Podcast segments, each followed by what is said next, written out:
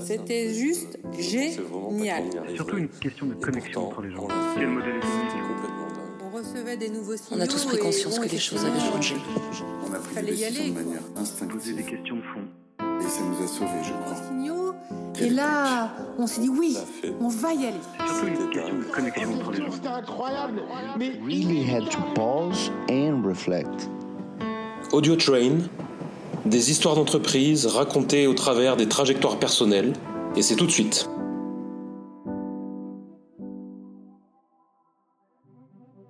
Welcome on Audio Train. This is now the second episode of our conversation with uh, Myriam Eljas, who is the co founder and CEO of Accessible Go.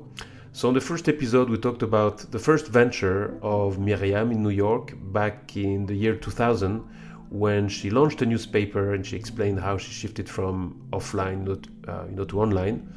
Um, and now, and after, you know, she also explained what was the genesis, what was the idea behind the launch of the travel platform accessiblego.com. So, on the second episode, we'll do now, you know, a deep dive to understand how this website is working, um, and we'll put ourselves in the shoes of a client who wants to book a travel on this website. And I want, you know, and I want to travel. First of all, uh, you know, how can I find your website, and how will I hear about you know, Accessible Go? Sure. So I would say we- we're starting a program to partner with a lot of uh, disability nonprofits. And through uh, this network that we're creating, um, and not just nonprofits, but also corporations. So businesses catering to this, this community, nonprofits serving this community. So we're creating a lot of channels in addition to social media where people can easily find out about us. If you Google accessible travel, you will find us. Um, so through those means, people come to the platform, and I'd be happy to explain how the product works and how people, once they find us, how they can book a successful trip. Okay, so if I go on accessiblego.com, uh, you know, how does it work? You know, and what kind of product, you know, can I book online where I will be sure that you know the the hotel or you know any kind of supplier will take care, you know, of my disability. You know, how does it work? Sure. So at the moment, we're we're laser focused on hotels. Um, although the vision for the vision for the company is for all aspects of the travel journey. So we'll we'll be adding mobility rentals, uh, vehicle rentals, attractions, the whole aspect, you know, all aspects of the travel journey. But at the moment, we're laser focused on hotels in America. Although again, the vision for the company is global. So when people come to the platform now, the core offering really is as a bookings platform for for hotels. So people can filter for their needs. If you need a roll-in shower, if you need a hearing accessible room, if you need a fridge for your medication, whatever your needs are, you can filter for them. And then you find a hotel in this specific city or area that you're looking for. And once you identify the right property and you see that it has the features that you need, when you're doing the checkout, uh, we have a form that people fill out and they specify I must have a first floor. I need to know the bed height. And all this is built into our business model because we want people to feel that we've got their back. So when people book with Accessible Go, they identify the hotels that meet their need. And we then, on our side, go through this confirmation process to make sure that you're going to get what you need. And through this whole experience, you know, Accessible Go really making it, making the customer feel you're not just another booking number. Our team cares and want you to have a positive booking experience. We're creating this community of travelers where everybody's got each other's back. So first of all, you can book on the site and get your met and get your make sure your accessibility requirements will be fulfilled. But then we also have a community forum where people can ask questions. Maybe even before you book your hotel. You know, let's say you're going to Orlando and you want a hotel that has an accessible shuttle. You know, let's say you want to get from the uh, airport to your hotel with a free shuttle that's accessible. You could post that question in the forum. So the platform as a whole, between the community and the booking experience, plus all this content, we've got amazing content and resources about travel in the U.S. Um, it really covers the full travel experience, and and then we're going to keep adding more and more bookable products to meet people's needs. Okay. So the way I work is that I go, you know, accessiblego.com and I say I want to book a hotel in Orlando from, you know, in 10 weeks, you know. Um, you know, is the booking fully uh, uh, automated to go and and ping a request to validate that, or you know, Yes. you know, is there someone behind that will say, okay, now you know they will call the hotel, you know, and check that everything is all right. Right. So we encourage people to book accessible rooms on our platform. So once the once you go on our site and you book, your your work is done. You have nothing to worry about. We then take over as a team.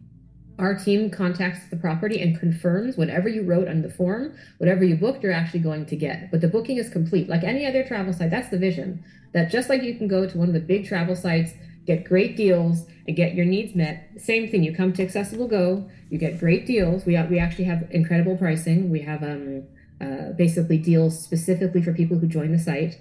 You get your needs met, and you're done. Your booking is complete. And then we, behind the scenes, contact the property and just confirm. And then we send you a confirmation that we contacted the property. They made sure that you're going to get your roll-in shower, and you're done.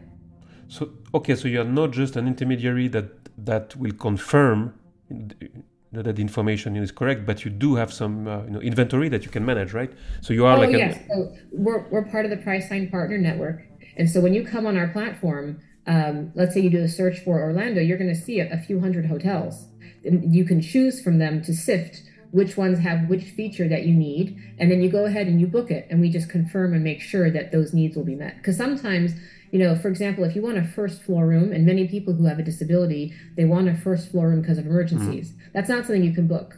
So we make sure that the property will move you to a first floor room if that's the request that you have. what's next after the uh, after the US in terms of uh, Ah. countries where you want to uh, put your so that would be expanding probably to English speaking countries just because it's easier, you know, and we've had a lot of interest globally, but we wanted to stay very focused as a startup. I think as a startup, it's very easy to spread yourselves too thin and to try to do too much and then do everything poorly. So we wanted to do hotels in America really well and then to keep adding. I think before we expand internationally, we'll be adding more products in the US because we've had demand for it. You know, some people want to book their scooter at the same time that they're booking the hotel, or they want to book their, you know, uh, wheelchair accessible van. So we'll be adding first products in, in the U.S., additional products, and then expanding internationally for, for uh, ideally English speaking countries where we've already had interest from partners. It definitely makes it a lot easier when you have partners on the ground who already want to build relationships, Okay. like not like organizations, like dem- different communities that are already in existence, like in the UK, for example. Is it because of some the GDS's you know restriction or no? Is it because no? Is it because of what? I'm sorry. You know of the global distribution you know system behind you know that you have some uh, Well, our Sabre our or, uh, Galileo? You can book a hotel for anywhere in the world. true. So we have inventory globally, but our Mm-hmm. specialty is domestic U.S. travel. I think that um, as we expand, we definitely would be, we can add you know resources like the content we built. We built guides for the top 30 cities in the U.S. Right, so we could easily do that for cities across Europe. Right, Mm-hmm. the idea of doing the research, preparing the information for the community. You know, you want to go um, to London. Here's the information that you need. Uh, these are the things to take into account. So So we are back into the journalism thing. yes, it's definitely there. and so you know when you say that you are somehow uh, well you know part of your business you know is to aggregate some data right and yeah. um, maintaining making sure that it's co- uh, uh, up to date you know right Right. how do you kind of um, get this information you know do you have what's your tech approach you know to that Ah, sure. So we built an extranet for hotels to log in and publish their accessibility data, okay right? And so that data then is goes live on our site. So it, very similar to my first company where we had the system that we built for for organizations to enter their event information, we then built this extranet for hotels to log in and put in their accessibility data. Very similar in the sense that like when we first started, I think a lot of hotels were not interested, um, and now they are. There's a different mentality now. I think maybe post Corona, things shifted, and there's definitely more of an awareness and interest in this market. I think people understand that this market wants to travel, and their needs should be met. Um, and yeah, so it's so it's like like a manual uh, the connection or you have some kind of uh, API exchanging Yeah, or, yeah, yeah, or, you know, web Yeah. services uh, XML okay, okay yeah, yeah. Um, where is your tech? Um, you know, where are your servers? Uh, you know, how is it managed, or is it uh, confidential? Your uh, confidential. your tech It's stack. all in America. Okay. It's all in America. It's all in America, um, and that really is the expertise of my CTO because he's a, he's our systems architect, okay. and this is what he does. He designs this in a way that we can keep expanding and keep adding, growing the community, adding additional products, and improving the platform. But everything's in America. Okay. So that was the second episode of the story of uh, accessibleGo.com. And in the third episode, which is available right after, you will hear about what it is to run a startup on a day to day basis, what it means to have some objective, and above all, what it is to build and maintain a vision for such a company. So stay tuned, you are on Audio Train. On a tous pris conscience que les choses avaient changé. Vous étiez sur Audio Train, à bientôt